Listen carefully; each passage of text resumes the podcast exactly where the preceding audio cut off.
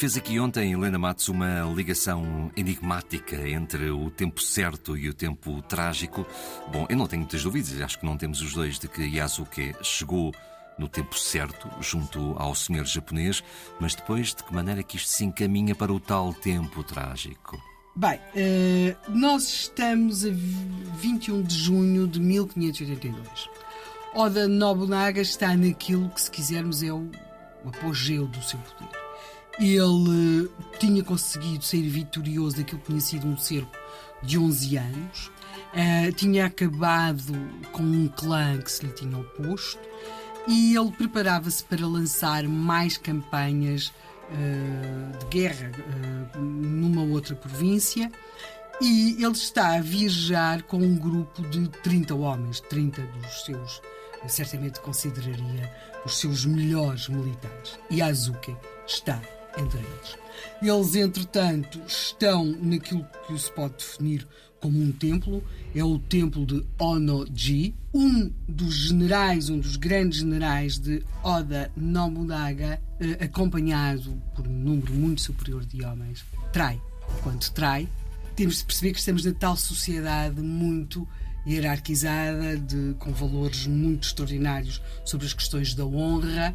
E, portanto, o que é que faz um grande senhor de guerra quando vê que vai ser derrotado? No Japão, século XVI, bem, nós sabemos que até muito mais tarde, comete suicídio ritual. Ele comete esse suicídio ritual dentro de, de, ou no templo de Onoji. Esse suicídio reveste-se de características muito precisas, mas não só.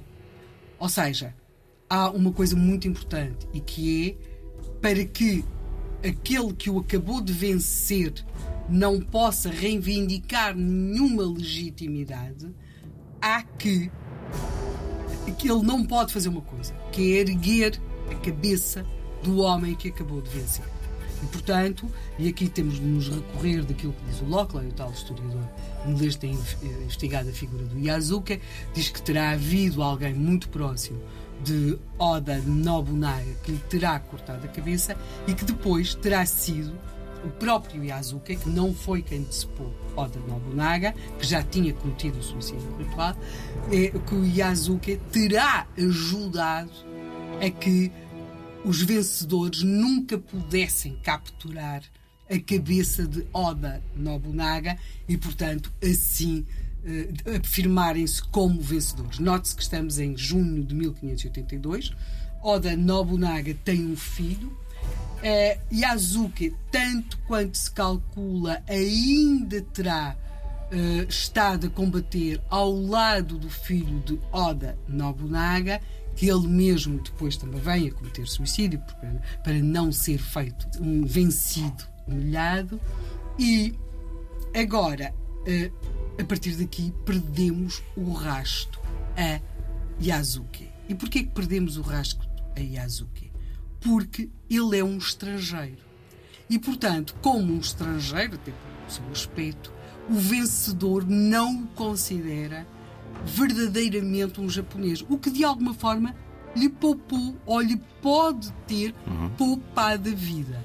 Porque a partir daqui nós perdemos o rastro a Yazuki.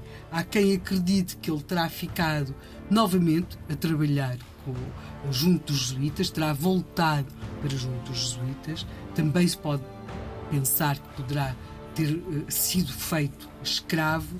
De qualquer modo, a partir deste momento, Yazuki entra no domínio da história, por isso é que nós o vamos encontrar agora como personagem de uma animação japonesa. Também já o vimos em vídeos, filmes, vários livros, até livros infantis no Japão, agora em matéria de investigação, mas seja como for, aqui esta semana procuramos trazer esta história fantástica de um uh, escravo negro ido de Moçambique, muito provavelmente de Moçambique, uma cor de Moçambique, que se tornou o samurai negro do Japão no século XVI.